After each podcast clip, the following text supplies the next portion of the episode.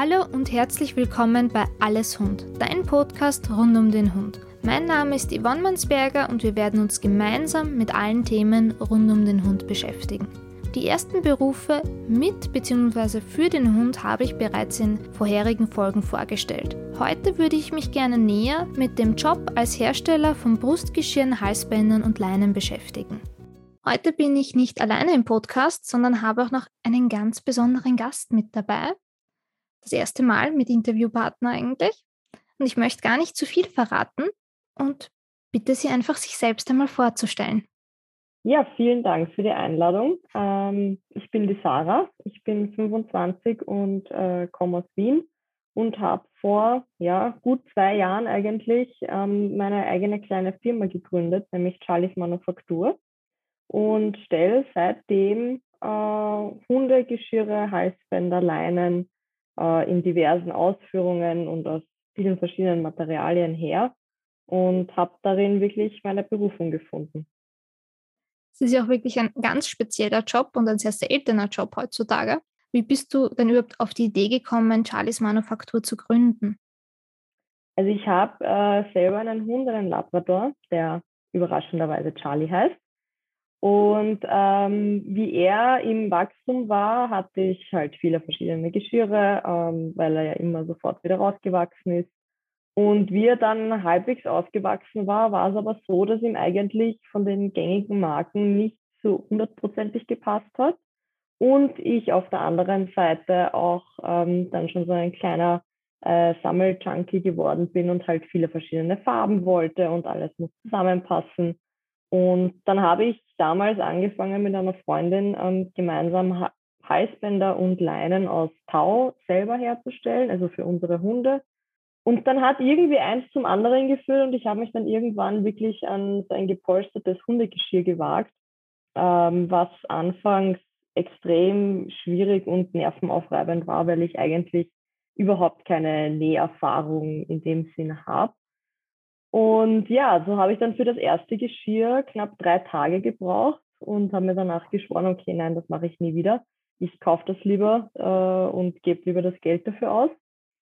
Und mich hat dann aber wirklich ein paar Monate später erst noch einmal der Ehrgeiz gepackt. Ich habe gedacht, nein, ich probiere das jetzt noch einmal, habe mich eingedeckt mit Materialien von oben bis unten und habe dann eben noch zwei, drei Geschirre probiert und es ging wirklich mit jedem Geschirr und so viel schneller, dass ich mir dann gedacht habe, okay, cool, das funktioniert. Und ähm, ja, dann sind eigentlich schon von Bekannten und Freunden die ersten interessierten Anfragen gekommen, ob ich das nicht für ihre Hunde auch machen könnte. Und da habe ich dann aber mir gedacht, okay, sicherheitshalber melde ich ein Gewerbe an. Das geht ja in Österreich äh, eigentlich super unkompliziert online. Und ja, irgendwie hat dann eins zum anderen geführt und ich habe mir dann eine Instagram-Seite erstellt, weil ich mir gedacht habe, okay, ich möchte auch ein bisschen herzeigen, was ich da mache.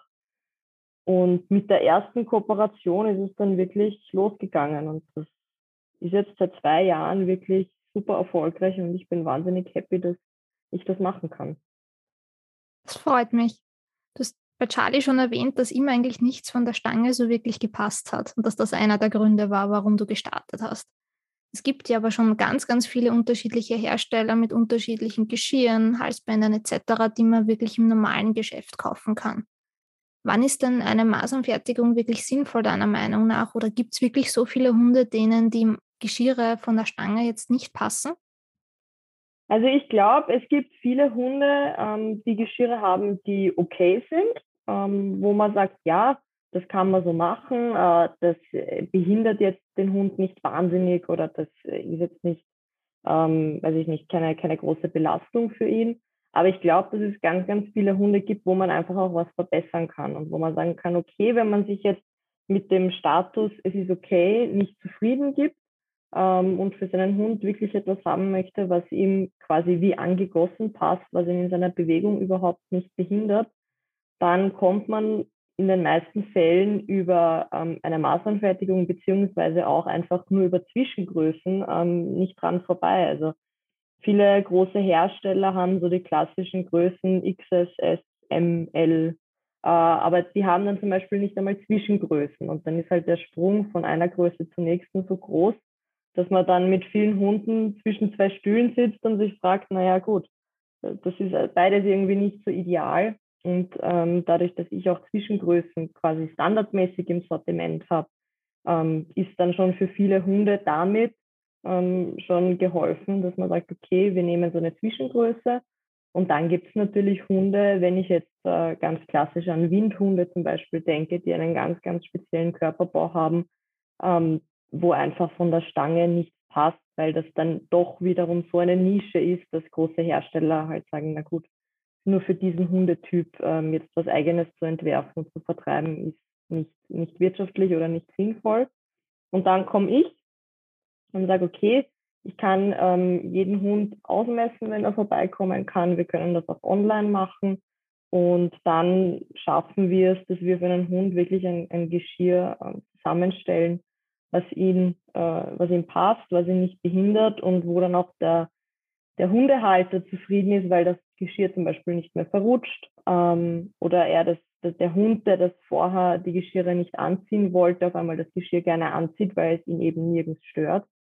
Und dann denke ich mir, gut, ähm, dann ist so eine Masernfertigung eigentlich äh, sehr, sehr sinnvoll. Und ein Geschirr ist etwas, was man wirklich jeden Tag dem Hund anzieht, was ein, ein alltäglicher Gebrauchsgegenstand ist. Und dass das dann ordentlich sitzt, das ist meine Aufgabe. Bei anderen Herstellern gibt es dann teilweise schon diese Sammler, die ganz viele unterschiedliche Farben gerne hätten für jeden Anlass. Hast du die Menschen auch, die schon mehrere Geschirre kaufen und dann wirklich die Farbkombinationen zusammenstellen, die sie gerade brauchen oder wollen? Ja, also der, die gibt es, das bin ich persönlich ja auch. Also ich brauche ja auch immer was Neues und was anderes und ein bisschen Abwechslung in der Hundegarderobe. Aber das ist natürlich der große Vorteil, den man hat, wenn man sich ähm, einerseits die Größe selber aussuchen kann und andererseits natürlich ähm, das gesamte Aussehen von dem Geschirr. Und da ergeben sich dann so viele Möglichkeiten und so viele Varianten, dass viele Kunden wirklich zum Wiederholungstäter werden, was mich natürlich sehr freut.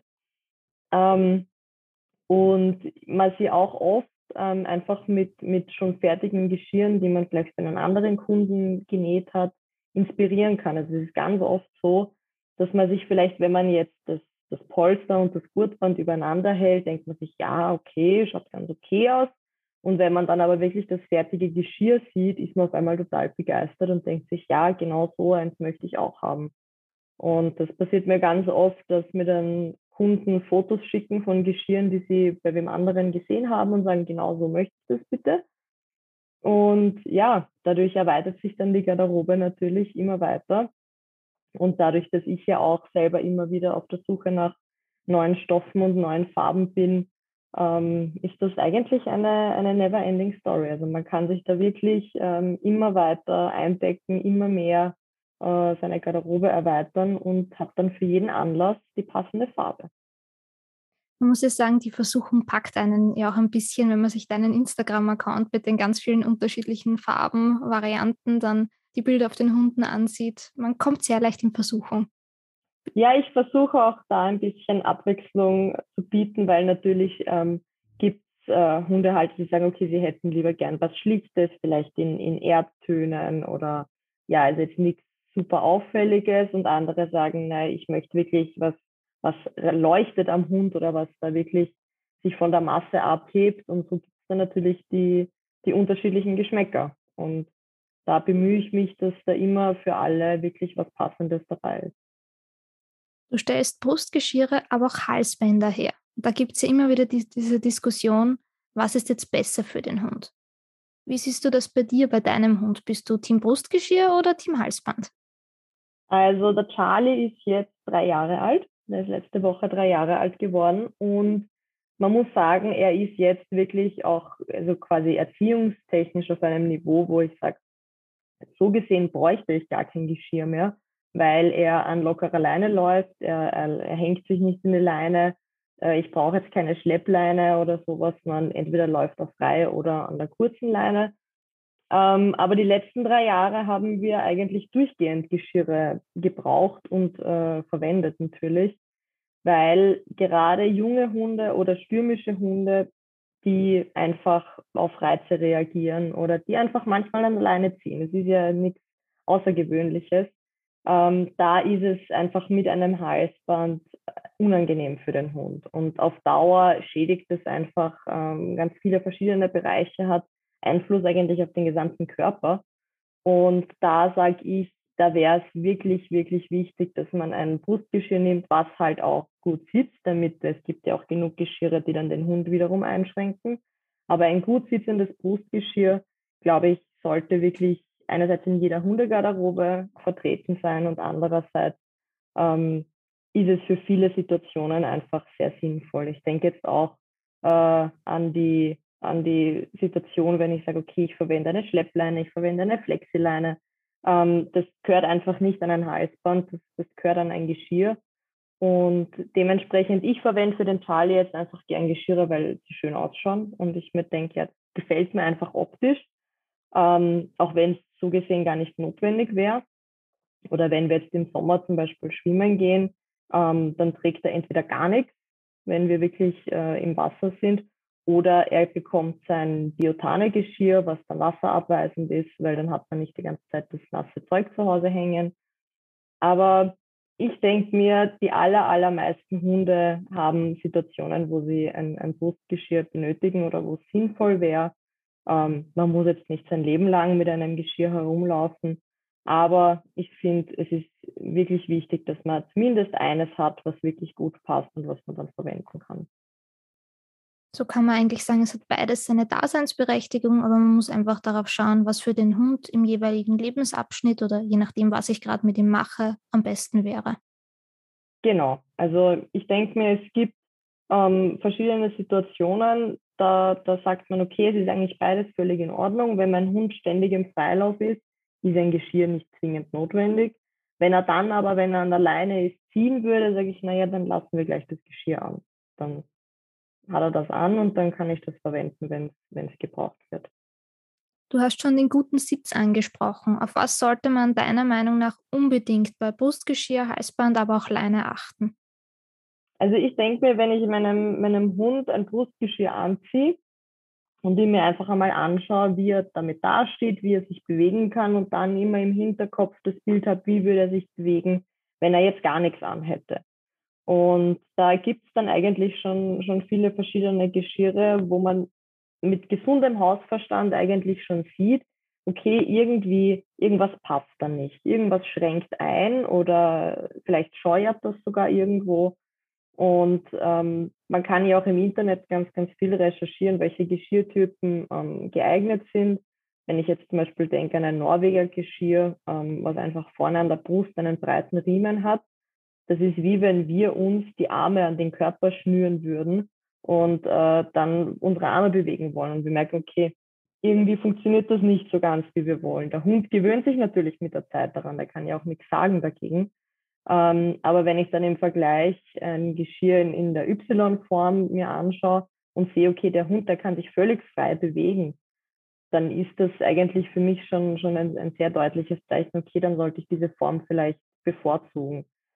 Auf der anderen Seite geht es natürlich auch immer um, um die Verarbeitung. Also Nummer eins, das Aller, Allerwichtigste ist einfach die Sicherheit. Ähm, ein, ein Geschirr, ein Halsband, eine Leine, die müssen sicher sein, wenn ich meinen Hund an der Straße führe und äh, irgendwas reißt, irgendein Karabiner bricht. Ähm, das ist das, das Worst-Case-Szenario. Der Hund kann auf die Straße laufen, kann einen Unfall verursachen, kann selber verletzt werden. Und das ist zumindest für mich, das war immer schon die, die alleroberste Priorität noch vor der, vor der Optik oder sonst irgendwas, ähm, dass die Dinge sicher sein müssen. Und wenn ich jetzt zum Beispiel einen, einen sehr großen Hund habe und dann eine Leine mit einem ganz, ganz kleinen Karabiner, dann sollte hoffentlich schon der Hausverstand ein bisschen äh, Klick machen und sich denken, okay, vielleicht ist das nicht ganz so ideal. Ähm, genauso bei, bei Halsbändern sage ich, ich finde es schön, wenn ein Halsband einfach gepolstert ist, wenn, wenn das ein bisschen breiter ist und wenn das dann, wenn der Hund wirklich einmal ähm, in die Leine läuft und sich die Leine spannt, dann nicht so ein dünnes Bandel hängt und den Hund halb erwürgt, sondern dass es einfach schön breit und stabil ist. Und die Leine genauso hat jeder natürlich andere Bedürfnisse, wie lang, wie breit, aber es sollte einfach immer auf die Körpergröße vom Hund abgestimmt sein. Ähm, dass ich jetzt in einen 5 Kilogramm Hund äh, keine super breite, schwere Leine hänge, ist wahrscheinlich klar.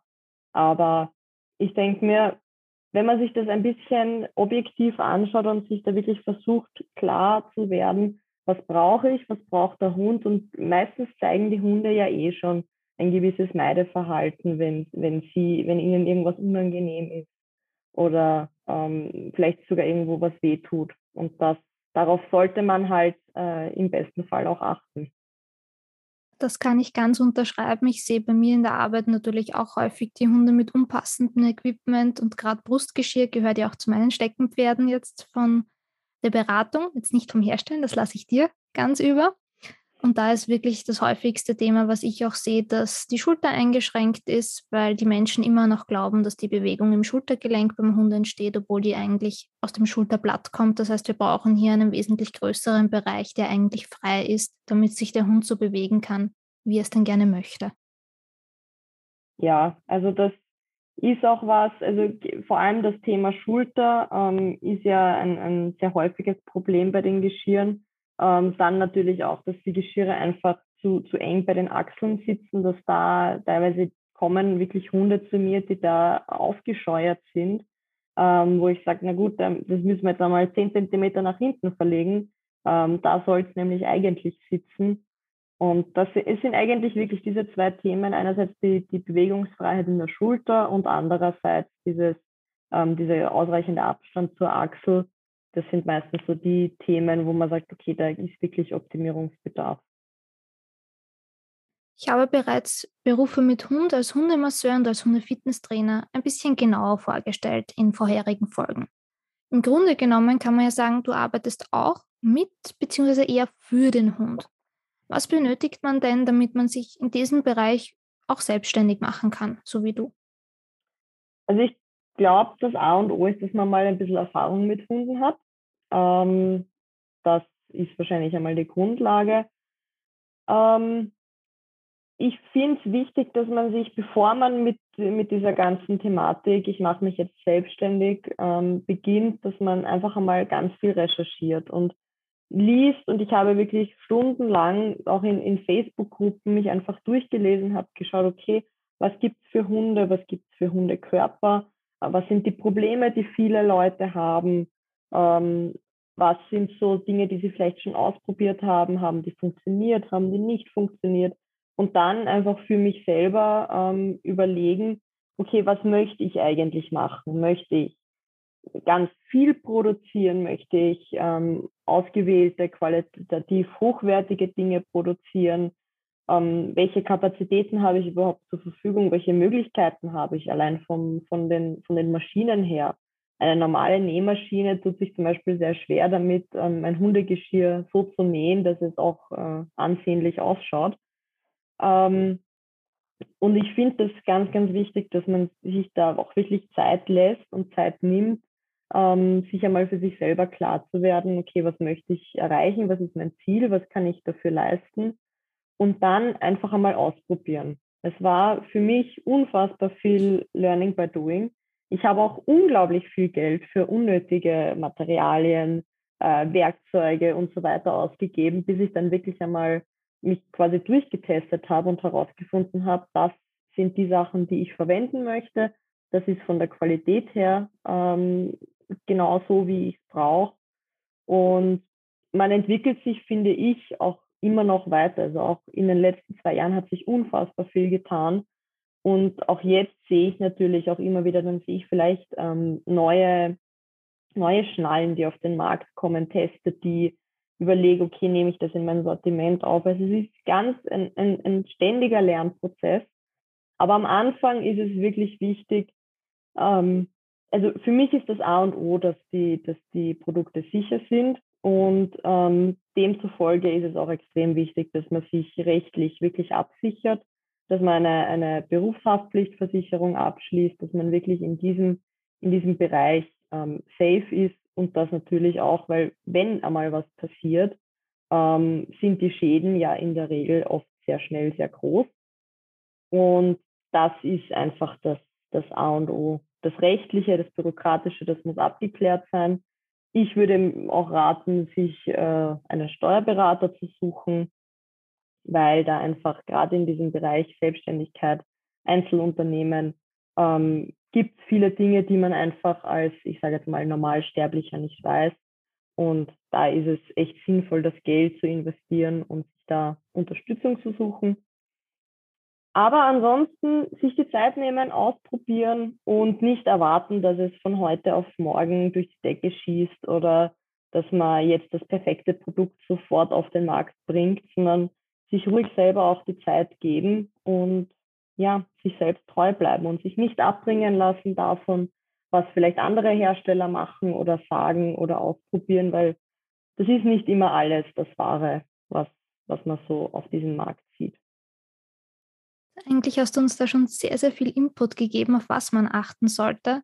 Man kann sagen, eigentlich ein Beruf, der sehr viel Learning by Doing auch ist, wirklich ausprobieren, sehr viel recherchieren aber leider genauso wie in der Massage, glaube ich, ein Bereich, den man einfach anmelden kann. Oder es ist auch ein freies Gewerbe, zumindest in Österreich. Das heißt, als Hersteller benötigst du theoretisch gar keine jetzt Erfahrung, gar kein Wissen dahinter, auch wenn es natürlich sinnvoll wäre. Genau, und das ist auch, glaube ich, die große Gefahr, weil dieser Markt, der explodiert natürlich. Es äh, schießen ganz, ganz viele neue Hersteller von diversem Hundezubehör ähm, aus dem Boden. Und da als Kunde auch wirklich durchzublicken und zu sehen, okay, ähm, jetzt gerade was die Sicherheit anbelangt, ist bei dem, das, das erkennt man oft einfach nicht.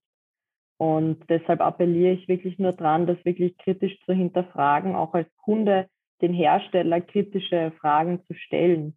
Ähm, was für Materialien werden da verwendet? Welche Bruchlast haben die und so weiter? Ähm, und sich dann, weil das sind alles Dinge, schlussendlich hängt das dann an meinem Hund.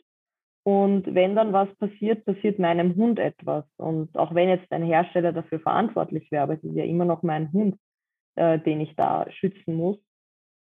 Und aus diesem Grund, ähm, ja, es gibt leider schwarze Schafe, das habe ich selber auch schon erlebt. Ähm, ich versuche mein Bestes und ich glaube, das sollte auch jeder, der, der da in diesem Bereich anfangen möchte, die oberste Priorität sein. Und dann gibt es eh so viele Bereiche, in denen man sich austoben kann, so viele Materialien, mit denen was, man was machen kann, dass da eh jeder den Bereich findet, der wirklich zu einem passt. Gibt es noch irgendwas ganz zum Abschluss, was du den Menschen gerne sagen möchtest, die ebenfalls mit dem Gedanken spielen, künftig Hundeequipment herzustellen?